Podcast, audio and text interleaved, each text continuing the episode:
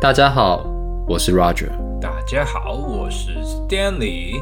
大家好，我是 Frank。又在关本来以为两集就会录完的 Ankle Intervention，我们录了三集。我们比电电视剧还会拖。对，非常热烈的讨论，这样就是、嗯、因为总是有很多的资料可以补充。那话不多说，接下来就要进入我们 Ankle Intervention 的最后一集了，绝对是最后一集。你确定真的是最后一集吗？你觉得不会再来吗？应该不会了吧？不会啦，应该是不会啊。这一集应该是最后一集。不过呢，这一集一开始的话，我想我们就跟大家分享一下我们最近在做什么事情好了。嗯，那就是说，因为呃，我太太的弟弟要上要上高中了嘛，那那个妈妈就在想啊，是不是让弟弟的英文可以再加强一点，让他不要在上高中的时候，可能原本学好的英文落掉，因为他他英文考得不错，然后呢，所以就英文的程度至少比我上高中的时候强，我就这么觉得。对，那他比我高中强的话，那但是就是他口说还是有一些状况，比如说他现在还是处在于那种没有没有办，不能讲没有办法，应该是要说他讲话的习惯不习惯说把一个。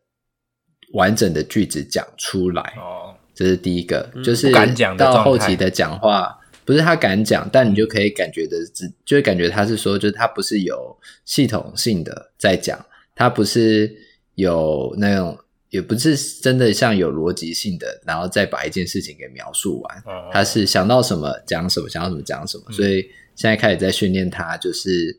要能够用完整的句子，一个一个的把一个事情或一个状况给描述好，哦嗯、所以是用英文的逻辑去对去讲句子，而不是在用中文的方式去翻译。然后可能还是正常的逻辑，只是你讲话的习惯已经要变成是，你不可以再是说你想到什么讲什么，嗯、而是你要先想好你要讲什么，然后把它呃有顺序的讲出来。嗯应该是这个样子，比如说，这比如有点难，譬如我不知道怎么举例子。我我，我觉得就是有点，我以前也会这样，就是会有点像说，呃，翻译。你一直在在塞那个脑袋在塞解释进去，就是你边讲的在塞形容词进去之中，然后会边翻译，嗯、然后然后其实，在中文里面，我觉得我不太，我们不太用形容词，然后英文很多很多的形容词。然后，所以你就会想说，哎，这边要要再塞什么？所以你就是你没有先把句子想好，想到什么塞什么，然后然后你在讲的过程之后才才会塞这样子。嗯，对，所以就变得不想要它这个样子。对，你会讲话会变得乱乱散散。对对，因为你可能其实只要一句话就可以表达完，但你如果是只要塞东西，你就会变成一句话后面加个 which 再解释，加个 that 再解释，然后加个 and 再解释。但其实不需要这样，你就一句话把它讲完就好。那第二个，其实在训练他的是，诶，第二个在训哦，是文法，就是说可能在讲话的时候也要开始注意文法的正确性。哦，这个我觉得我现在到现在都还是会有问题。我，我觉得对，忘记加个 s，或是忘了加，忘忘记用过去式讲话的时候了。哦哦，我我觉得想讲过去式这件事，我觉得时态是对母语人是最敏感的，所以是。你有没有加 s？我倒觉得还好，不用那么还好。e d 时态是最重要的，对，时态真的比较重要。对对，所以是时态也是，然后呢，你有没有加 s 也是？啊，有没有动词？然后对，然后动词、动名词，你有没有一个完整的句子？就是至少要主词、动词，对啊，类似这个样子。主词、动词，对对。然后你再用那个呃代名词嘛，就是 they 啊、it 啊这些东西的时候，你要确定的是你在。代名的过程之中，不会把 A 跟 B 都用代名词，然后变成 A 跟 B 会被搞搞混。对对对，你到底你的 it 是什么？你的 they 是什么？对，你的 they 是什么？对啊，然后就开始在雕它这些比较细的东西，然后最后一个就是雕它的发音，因为像那个呃，比如说，因为自己有有吃过这，因为讲吃过，就是吃过这种苦嘛，就有经历过，所以可能以前你会觉得说啊。你讲英文的时候，外国人会觉得哦，你英文很好，他听不懂你在讲什么。可是，你真的到这边的时候，有时候你可能指音没有发 a a 发不发分不开，发不清楚，那其实他们外国人是听不懂。对啊，就是蝴蝶音，蝴蝶音版的 A，对对对对啊。那其实还有就是短 I 跟长 I，短短一长一，其实你真的发出来没有发长短的分别，外国人会听错。嗯，对对。但是你可能在台湾的外国人，或者是来台湾的外国人会说：“哦，你英文很好。”那所以他们其实习惯了你的口音。对。所以我现在试着在在雕他，让他理解到那个是有差异的。嗯。那个 TH 的那个。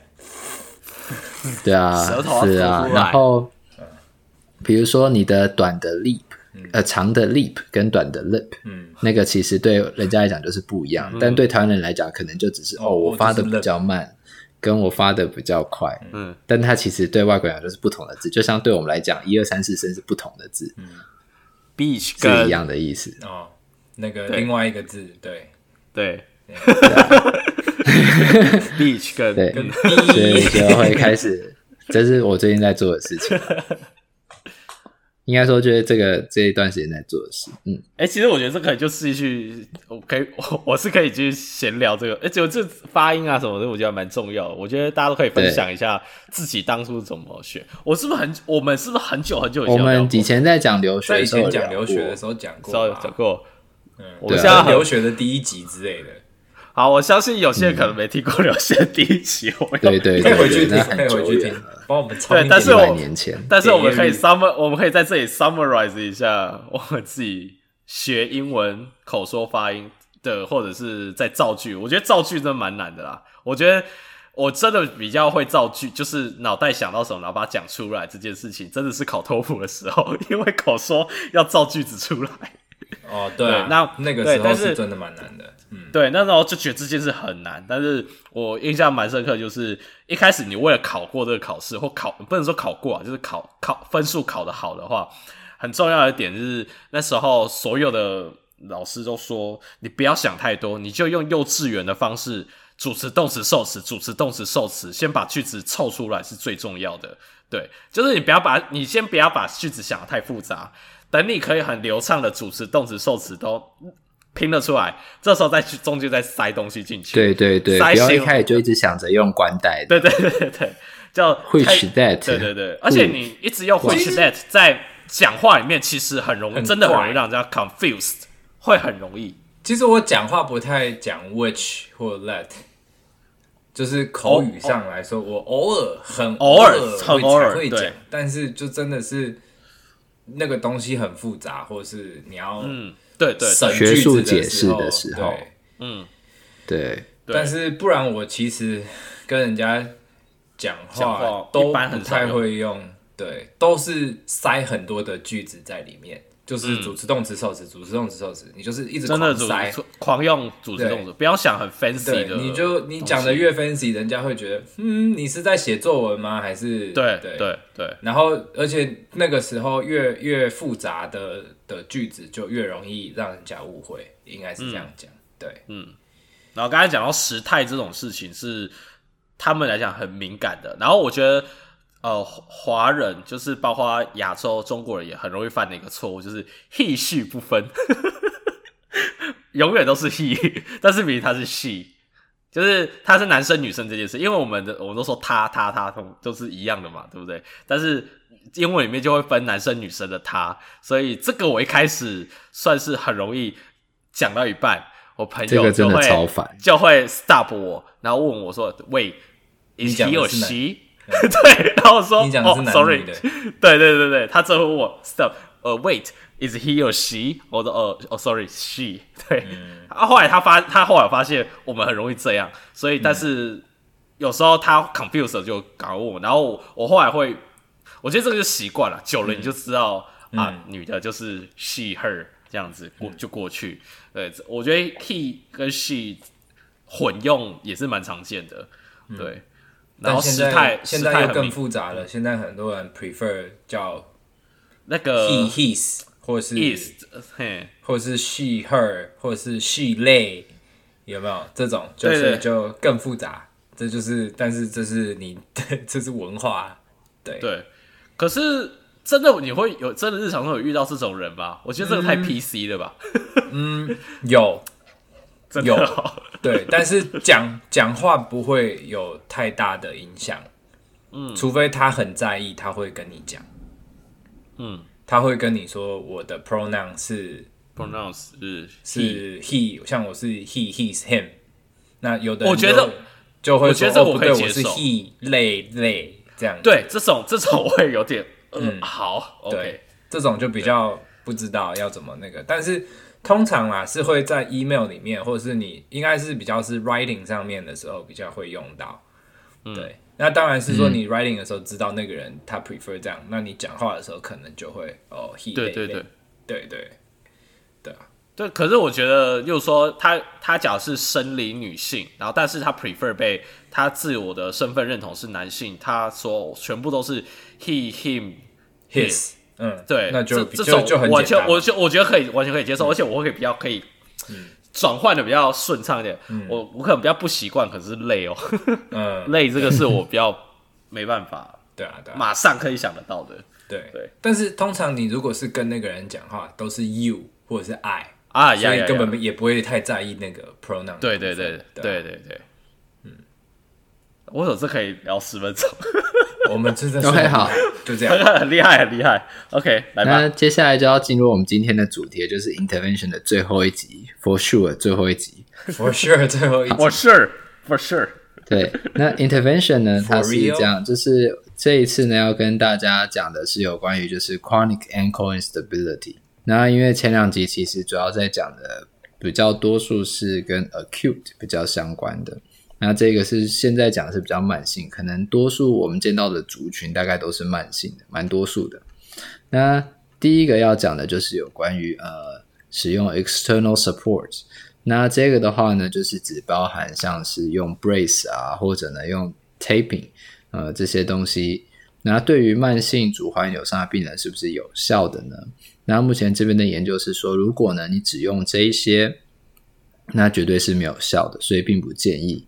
那有些临床人员可能会使用 taping 或者是呃 bracing 来增加病人 participation 或是病人的 engagement，就是说你做了这些。呃，额外的辅助 external support，那病人他可能比较愿意做运动，那这时候你可能就可以把它拿过来使用。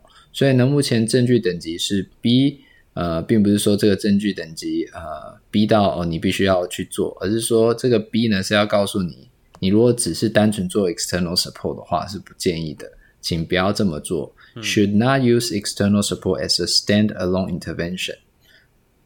就是我刚刚讲那句中文的意思，我把它翻成英文。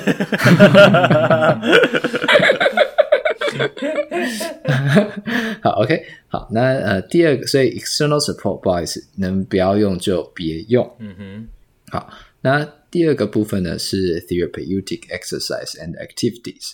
那这个在二零一三年的证据等级是 C 啊，是建议大家去做一些 single leg balance，然后呢，在 unstable 的 surface 上面呢去做呃一些呃就是 balanced exercise 这样。那在二零一三年之后呢，有主要这边写了两篇 level one 的研究。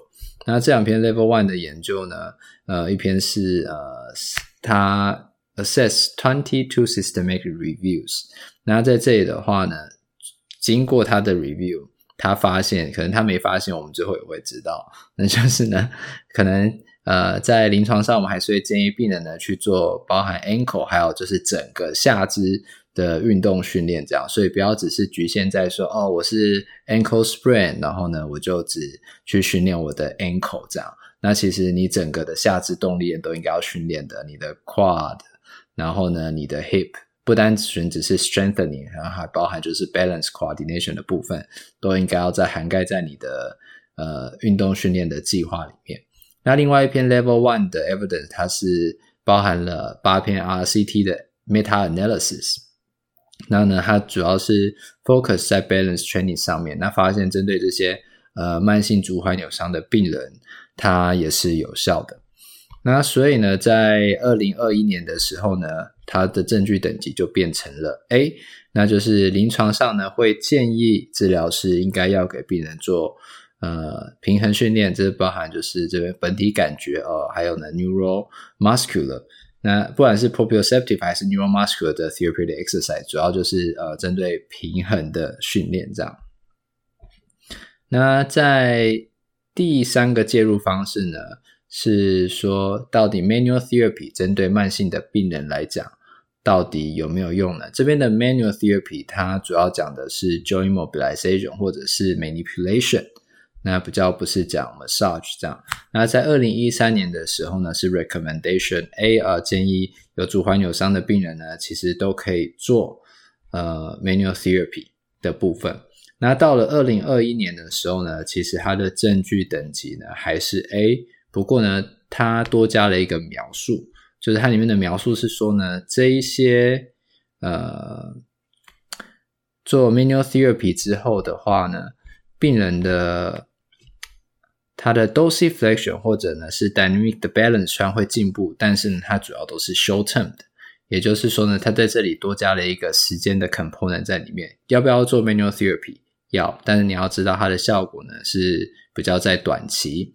那在长期上来讲的话呢，应该还是会建议要去做运动训练，那包含就是就是做 therapeutic exercise、balance、strengthening，然后呢，或者是应该不会说 coordination，因为 coordination 主要是针对呃小脑那一种病人去做，所以就是 balance、strengthening，然后去做训练这样。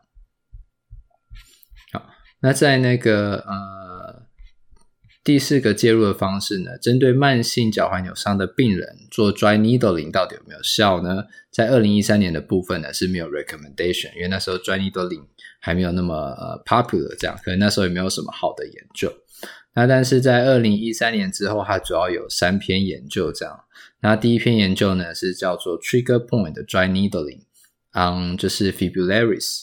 那目前呢是有 short term 的效果，可以增加肌力，还要增加单侧的平衡。那 trigger point dry needling 这个的话，就是说好像我们用手去，呃，我现在先解释，因为其实 dry needling 它有分成不同学派，一个学派是 trigger point，它就是去找那些摸起来会鼓鼓的肌肉，然后去戳它，还有些肌肉会跳动。那有另外一个学派，它其实就是按照中医的那个针灸的穴位去针。那这两个派别的差别呢，就是说，呃，trigger point 这个它就是像我以前讲啊，你这条肌肉很紧去戳它，但研究呢已经有说了，每一个人找到 trigger point 是不一样，所以呢，某个层面没有 trigger point 这个东西。那嗯，针对那个针灸学派来讲的话，它就是一次放好几根针，然后按照穴位一次把它放完。那所以这因为跟各州的州法也有关系，比如说像伊利诺州的州法就规定，你一次只能放一根针。你不可以把针留在病人身上，那你是不是就只能用 trigger point 这种针法？哦，对。那在有些州的州法，它是你可以放好几根针，甚至可以电针。那那些的话，它就比较可以使用，就是 acupuncture，也就是中医针灸的 evidence。因为中医针灸的 evidence 针对止痛来讲的 evidence 还不错，所以呢，那你这样用起来的时候，你就比较可以去呃，算是为自己的。治疗方式背书，所以针对 dry needling，这是学派上的差别，还有因为州法上执行上也有差。不过 anyway，虽然呢有一篇 level one，还有一篇 level two，还有一篇 level three，但最后的结果呢是 C。呃，如果你在用 dry needling 的话呢，请不要只用 dry needling，请把 dry needling 用完之后呢，同时伴随其他的治疗方式。哪一些治疗方式呢？我想听众都知道答案了，就是去做。啊、呃，平衡训练，然后呢，肌力训练，对，对对对对，听了三集，其实最重要的 component 这样，对对对，听三集了，好，真的，没错，嗯，第三集了，然后你再没有听懂要打屁股了，真的是补习班诶、欸 okay，然后呢，哎，真的哈、哦，哦，完了完了完了，OK，啊，你再如果再没有听懂的话，要怎样才算不是补习班？嗯、没关系，你听不懂就算了。对对对，只要能够就是活着、呼吸、赚钱，这样就可以。好，那最后一个呢是呃，应该没有最后一个，应该算最后一个介入，但不是最后一个主题。最后一个介入的方式还是讲 combine treatment。那这 combine treatment 就是把我们刚刚前面讲的所有的介入方式呢，全部都呃挑两到三个合并起来，或者超过两个以上合并起来的研究。那在二零一三年是没有 recommendation 的。那在二零一三年之后的研究呢，有呃 level 两篇 level one 的研究在这有被提出来，这样。那这有提到呢，就是除了我们刚刚讲的啊、呃，你包含做 stretching、strengthening 啊、balance 之外呢，也有人把 vestibular ocular reflex training 的部分放进去，也就是说，他把那个呃眼睛啊，然后呢，还有就是头部活动的这个部分，也把它放进他 balance 的 training 里面。那目前来讲，你这些 combine training 啊，就统计上来讲，并没有比单纯只做 balance training 来的有效。所以呢，这个建议就是告诉我们大家，呃，你还是单纯就是可能只做 balance training，但是呢，不是只做脚踝，你整整个下肢都考虑进去的话，这个效果可能就已经好到某个程度，不见得要花时间去把其他的 component 全部都放进去。那另外一篇 Level One 的 Evidence，它其实是做啊、也是 Systematic Review，然后呢，它是做四个礼拜的 Program 这样。那 Combine 之后的结果呢，确实比是比 Control 组好。那我觉得这个结果可能有做跟没有做是一样的，因为呃，第一个是这边 Control 组，我不确定它是不是指没有 Combine 或者是没有做介入的。那但是呢，呃，我会认为这边的 control 如果是没有介入的病人的话，那你一定是有做治疗的效果会比没有做，应该说有做运动训练的效果会比这些没有做运动训练的效果来得好才对。好，那结论就是说，最后的结论是 B，你可能可以使用 combine 的方式，然后来治疗一个病人。那我觉得这句话某个层面是废话，是真的，某个层面是废话。就 是说，你评估完病人之后，对，你评估完病人之后，你应该是针对呃病人的需求，然后去做介入嘛？对啊。那对，那如果说哦，今天你要短期效果，好，你做 manual therapy；你如果要长期效果，你必须要做运动，这样。嗯、对对啊，你要那 dry needling 的部分，可能就有些人对这些的 response 比较好。嗯。不是 dry needling，我痛不会好，那你又刚好可以 dry needling，那你就、嗯、就放把针放下去。嗯。对。那所以 combine 的效果还不错，但是 B，那 therapeutic 本身就是 A，嗯，所以呢 therapeutic exercise 一定要做。嗯、那 combine treatment 呢，可做可不做，你可以取决于你的判断，临床判断来做。好，那有关于 chronic 的部分呢的最后一个就是介入的部分都讲完了。那最后一个主题呢，就是要说，因为它是 chronic pain，那所以有时候我们会想要知道，就是到底它的那个 psychological。的 component，也就是说，啊、哦，心理的这一块，那是不是会受到我们治疗的影响，然后去决定它之后的疗效？所以呢，第一篇 level 二零一三年呢是没有 recommendation 的。那二零一三年之后的 evidence 呢，一篇 level one 是说，呃，lack of evidence，也就是说呢，呃，我们可能治疗师，呃，在跟病人之间的关系上，好或坏，对他来讲，可能并没有太大的。帮助，也就是说，哦，我们治疗的关系好，病人信任我们，我们可能并不会他的痛就会比较好这样。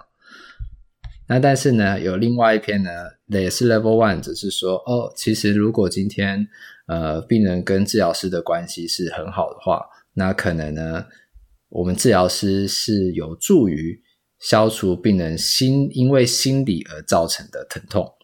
所以呢，目前这两篇 Level One 他们讲的结果是比较不一样的。这样，那所以呢，在这边的话呢，它的证据等级是一，也就是说，呃，可能可以用一些呃 psychological informed techniques 的 techniques，也就是说呢，在啊、呃、跟病人讲话的时候，你可能要试着去引导他，就是不要让他往 chronic pain 的方向走，那或者是说呢，在跟这个病人做一些 history taking 的时候，或者是在呃聊天理解病程呃理解那个病程的过程之中呢，试着去用呃一些，这也是讲说一个叫做 moti 呃 motivational interviewing，另外一个呢叫做去 improve 或者是 maximize patient 的 self efficacy。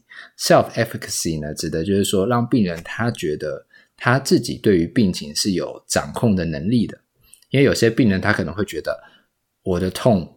不是靠我就能改变，一定要靠你才能改变。那这个就叫做他的 self efficacy 不好。那比较好的就是病人 self efficacy 呃 efficacy 比较好的呢，就是说他会觉得说，如果今天我愿意做运动，我的痛就会好。那这种就是他对认为他对他自己的病程是有控制权的人，那他通常预后就比较好。那其实跟我们之前讲慢性疼痛的那个结果是一样的啦。那不过这边目前呢是证据等级一。也就是呢，专家建议。那所以临床上各位要不要这样用呢？就取决于呃各位的喜好，还有就是当下病人的反应。好，那有关于就是呃 chronic ankle instability 的 evidence 呢，就到这里了。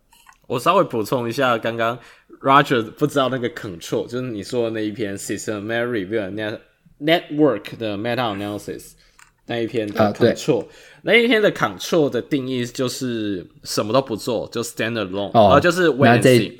对，然后我稍微看一下那一篇的，其实它比很多，它有其他，就是说 balance training、strength training 的，就是只做这个的的各自各就是各种比较。反正因为是那、嗯、那个叫做 network 的一个 meta analysis，所以它有超级多个 comparison，然后结论就是说，嗯、呃，全部都有做，就是 combine 的会比 control 好，然后呢，会比 control 好的，你只做一样，然后也会比 control 好的是 balance training，也会比 control 好。然后接下来其他好像都会比 Control 好，但是就没有过 MCID，就是好像有，但是对对对，所以嗯，就是刚才 Roger 的最后那个结论，我全部都不呃，我什么什么都不做，我只做 Balance Training，某种程也会好到某种程度，就跟另外一篇的 Level One 其实是有点像的感觉，对。但是当然全做.当然是那个是最强的，对，大概是全做可能就是 Marketing 的效果比较好，我觉得。也是啦，啊，我觉得有时候取决于你的时间吧。对，你的时间，因为有时候可能你变成你做太多东西的话，你会每一个东西都没有办法做到一个程度。对对对，不见得比较好。这是，这是真的时间。你跟一个，所以你个 session 假设是比较长的话，你就可以全部都做。哎，是一个 session 比较短的话，你可能就 balance training 的 component 就是要放主要的了。对，但我觉得对，还有一些可能就 home exercise。对对对对对对，因为像我就觉得，像我现在看病人就大概四十分钟嘛，那你开始之前可能也会花个五分钟跟他稍微聊一下，说，哎，啊，你最近怎么样？这么久没看到你、嗯、啊，他你的脚进步了怎么样？嗯、或者是你还会不会痛？嗯，然后你就剩大概三十分钟的时间可以做，嗯、因为最后有五分钟可能要约下一次的时间，所以，嗯、对，说实话是真的还蛮赶的，对啊？嗯。所以就这种事情，就是你看你治疗的时间是多少。要是你有一个小时的话，那你就可以想做什么就做什么。嗯，对吧？哎、欸，那个最后不是有个表？你要你要讲吗、嗯？哪一个？就是类似复习，就最后那个什么，从 medical screening 哦，那个 decision decision tree 啊，对，那种感觉的。呃，不用吧？我也觉得不用哎、欸，大家就其实 decision tree 啊，最后的。就是怎么讲？我想 decision tree 它的大方向都是一样，对啊，我觉得它比较像是一个，就是呃，就是一个工具书，一个流程图啦。如果你你应该说这样讲好了，最后面那个那个三十几页，三十七、三十八页那两那那个表格，就是我觉得如果你是呃新进的 PT 或者是刚毕业的 PT 或者是在实习的学生，嗯，你可以把这两页印出来。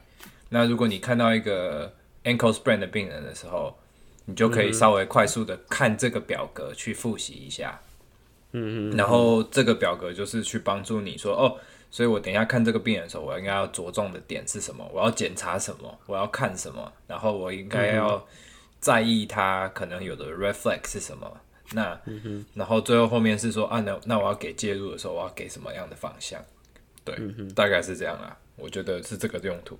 嗯嗯，好，那呃，哦，上上一集有讲到说这一集又有点短，然后就而且那个 case 好像是找我们找不太到很单纯 ankle sprain，然后就就是因为可能 ankle sprain 太单太简单，也没有什么好 case study 的，所以我找到 case 都是 它不是单纯 reflex 的，对，有 reflex 的那种 case study，、嗯、然后。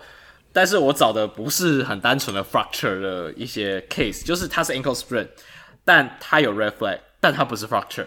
对，然后我觉得这个蛮难的，而且还不少篇有有有这种类型的的状况。嗯。那我讲的 JOSPT 在一九九六年发的一个 case report，它然后这个其实这个这这这种 case 其实到二零零八年。之后都还是有，就是还是有被发生的 case report，代表就是有点少见，但是蛮是不是有点是非常少见，但是还是有机会遇到。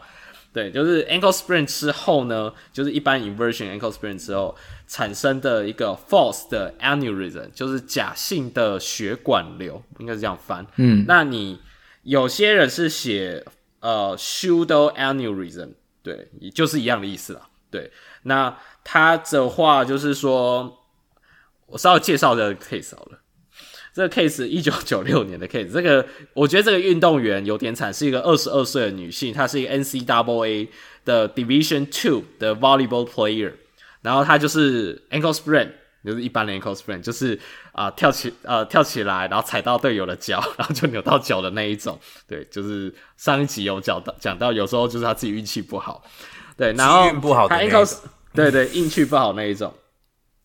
然后 ankle sprain 之后呢，他一开始也就是有一样 rule in rule out 掉，而且到 emergency room ER 里面，然后 rule 掉了那个 fracture 的可能性。那所以呢，所以就是就他们当时在 ER 里面的 physician 就是医生的话，就是觉得哦，他就 second degree 的 ankle sprain，然后 without fracture。好，记得他真的从头到尾都是没有 fracture 的。诶，其实我已经讲出他的病名了，就是 aneurysm，就是假性血管瘤。我直接讲他的病程。那接下来就很怪哦，接下来就是啊，他就要去安排啊，然后你去做 PT 吧。然后去做 PT 之后呢，他可能一开始有稍微 immobilize 四天，然后就是 PRIC，因为这是一九九六年，那时候还在 PRIC。OK，那对对对，然后但是呢，过了四天，大家接近一个礼拜，诶，他还是很 swelling，然后所以他的 spleen 呢。呃，他的 spring 越来越紧，因为他有有被就是 immobilized，所以他有穿一个 uh huh. 然后 spring 越来越紧，越来越紧，越来越紧，他越来越肿，越来越肿，越来越肿，脚越来越肿，对，脚要他就很怪，就超怪，就是他说肿到无法睡觉，而且他就是很痛，嗯哼，所以四天过后呢，反正看一看，然后又觉得说又没有 fracture，就确定就是没有 fracture 啊，就是他也拍了 X-ray，就确定他就是没有 fracture。然后最后医生，然后反正啊，那你就是继续做 PT，然后继续 PRICE，对。然后呢，就是也有去 ct 照就是骨科医师，然后也都觉得看完就是骨头就是没问题，他拖超久的。然后接下来两个礼拜，又包括做做 PT 一些什么 I，当时一九九六年还有那个美国还会继续做 IFC，可能还真的蛮痛蛮肿的吧 IFC，然后那个。Vessel pneumatic intermittent compression 就是那个那个叫什么？你你知道吧？脚包起来一个那个淋巴引流机吧？对对对对对对对对对对对对对对。然后然后 exercise 的话就是 progress 呃 propose 呃 progress 到 tolerated 到那个它可以动的，它它可以接受动的 active 的 range of motion 啊。然后 low level 的 isometric strengthening exercise 看起来真的很痛，已经过了两三四三四个礼拜，还在 low level 的 isometric 的的那个 exercise，对。然后就各种方向啊，还有 stretching 啊，等等等。然后所以又再过了两个礼拜，就这些运动，再过两个，好，这时候有稍微就已经过了二十五天了，就是他糖化受伤已经过二十五天了，然后再回去找骨科医师。继续 follow up，然后好像有 slight improvement，就是这些 slight，就是一点点的进步，但还是很丑。他就越越来越觉得这个骨科医师觉得超级奇怪。然后这时候呢，刚好他这个这个叙这个 case 的叙述很有趣，他就说，嗯，他就说哦，刚好他隔隔壁呢，哦，他这里有发现一件事情，就是呃，他好像有摸到呃有些地方的 pus 不见。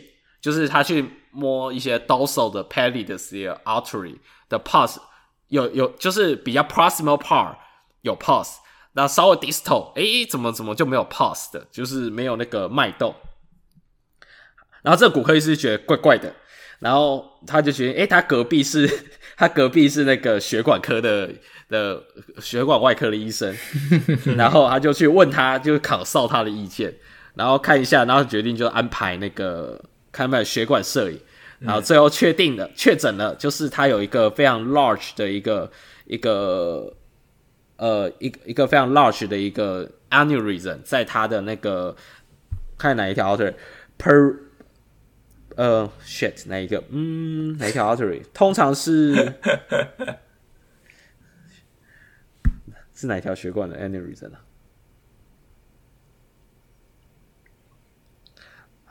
哦，看到了 peroneal artery 的那个 artery 的 aneurysm。那这个他说是有几率性的会在一个呃呃一个 ankle sprain 把它扯扯到，然后有破掉，然后就把血灌出来。嗯、对，然后他就会流。他是说他的脚背上会有一包，很像有一包东西。在那边，因为 aneurysm 的血流就储存在那个地方，嗯、然后 pulse 的会有一点不太一样，就是 distal 跟 proximal，就是在那个尾那个血管的末端，这个 aneurysm 后端就没有 pulse，但是它这个这个血管瘤的前面比较 proximal pulse 还有 pulse，所以他才会想说、嗯、啊，我要去看一下血管科医师。然后只跟大家分享这一个，嗯、这一个呢，其实是一个非常罕见的 case，嗯，但。我是觉得有点可怜，你过了二十五天，快一个月才被确诊就对了，嗯、对，因为他就一直很肿、很肿、很肿、很肿。只是跟大家讲说，即使他没有 fracture，呃，他还是有可能有其他的 red flag。嗯，对，这个这个 case，对，但还是要提醒大家，就是这是一个非常 rare 的 case，对，所以呢，不要遇到了一个你没有治好的 ankle 病人，就跟他说你可能有血管瘤，哦、对不要不要不要做这件事情。哎、你有些强，同样，我先想到，他脚很肿。他脚还是要很肿，一直很肿，而且他的病程恢复，就是他没有按照照那个时间，他应该恢复，却没有恢复，而且不是持平，而且是更严重，对对对，却又没有 fracture，对，重点是在这，这时候你才会想其他，是有好几个地方都 flag 才对，那你看二十五，那去试试看，二十五天是差不多四个礼拜，如果他只是 distortion 的话，都。正常人都已经回去运动了嘛，对，对不对？对对对，所以对，他就是我们刚刚讲的，你可以把那一个 表格那个时间点当做一个是不是 flag 判断的那个标准，这样？他有没有更好，他而且还更糟，那一定是肯定是要去看医生的。没错，没错，没错。然后有另外一个另外一个 case，我也觉得这也是用那个我们学的。Ottawa 的 ankle rule 有可能会 miss 掉的，就是 talus 本身的 fracture。哦，这个有点，这个是真的会有点难。那太难了。它，对对对，这个通常要照到 CT，你才有办法看得到。那里 X 光可能会看不到，X 光很容易 miss 掉。嗯，所以一样的就是，呃，另外这个 case 的话，其实我找到这一个，其实是它是一个 acupuncture acupuncture 的 therapy。嗯，对。然后忘记发在哪里了，诶，看一下。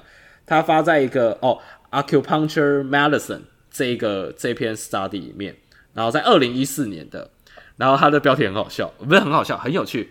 When something is not quite right, an ankle sprain，就是当你自己觉得怪怪的时候，它就是有问题。而且这一个我觉得有点可惜啦，这一个这个 case 是一个六十四岁的一个女性，嗯，然后。她她其实在在见这个 acupuncture therapist 的时候的时候，她之前其实是有做过 PT 的，但那时候 PT 也是从然后骨科医师，然后 PT 也都全部就是都很 miss 掉，因为他们就会觉得说，哦，Ottawa 的那个那个 ankle rule 是是 negative 的，所以就觉得没有 image 的的需求，然后重点是。他又去拍 X-ray，又 miss 掉，因为 X-ray 有时候就是对，我觉得一定是拍 X-ray miss 掉了，又 miss 掉了，因为他又又又又，反正就是有拍，因为可能 ACR 的那个 CT 是后来才改，对，那个 CT 是后来的，后来还做的。那因为这个人就是在觉得他在 examination 这个针灸治疗师他在检查的时候就觉得说，为什么他很多呃很肿。然后很多动作也不能 w e bearing，然后又又是反正就各种各种奇怪的一些呃的状况，所以他就觉得 not quite right，就是一样的，大家就就是要要有心理要有有个警觉性，就觉得怪怪的，就是跟我平常看到 ankle sprain 不一样。那所以就是而且重点 treat 之后 treatment 之后也没有恢复的很好，就没有预照预期的那个时程在走。那这时候。就还还是要再转转回去就对了。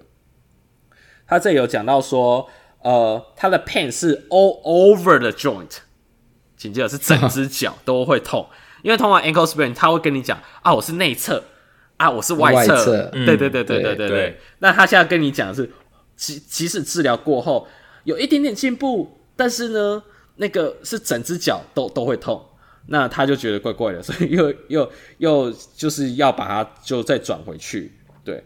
然后呢，转回去之后啊，sorry，不是 CT，他是拍 MRI，然后反正就最后最后确定他的 talus 的地方有个 contusion，反正就是哇塞，对，有点难呐、啊，真的有点难。对，嗯反正最后反正对对，然后嘛，最后最后就是要呃要再去做类似 fracture 处理这样子。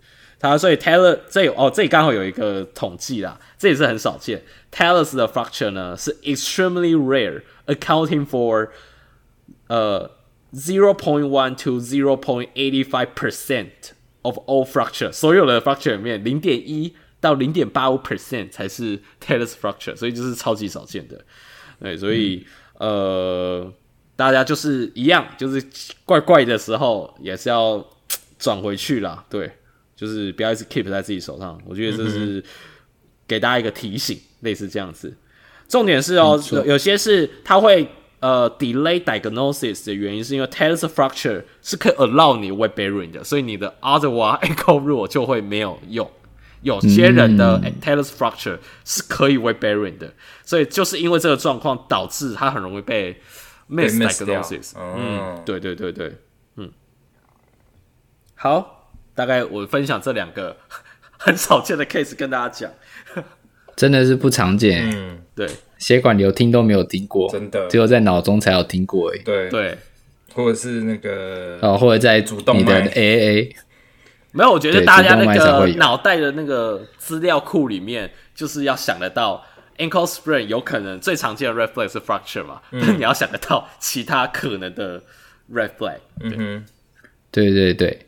算是学到新知，OK OK，那对，就希望提供给大家这两个，就是一个非常特殊的案例，这样，对对对，嗯，对，以后就可以去跟人家说，哎、欸，你有听过吗？他就跟你说我没有，真的没有人、哦、跟你介绍一下，真的没有听过。我也是查了这次，哦，原来 ankle sprain 之后还真的有可能会有血管瘤产生，以后其他地方有。那种 fracture 的啊，不是有不能讲 fracture，、嗯、有的地方有扭到的时候，都可能要稍微注意一下的，这样，嗯，说不定你就是那个遇到 rare case 的人。好，那我想我们今天的节目呢，就到这边结束了。嗯嗯、那这真的是最后一集的 ankle intervention。那我们是突破 PT，我们下次见喽，拜拜。对呀。如果喜欢我们的 Podcast，欢迎到 Apple Podcast、Google Podcast、Spotify 和 YouTube 上订阅，也可以到 Facebook 和 Instagram 上追踪突破物理治疗。今天我们的节目就到这，我们是突破 PT，我们下次见。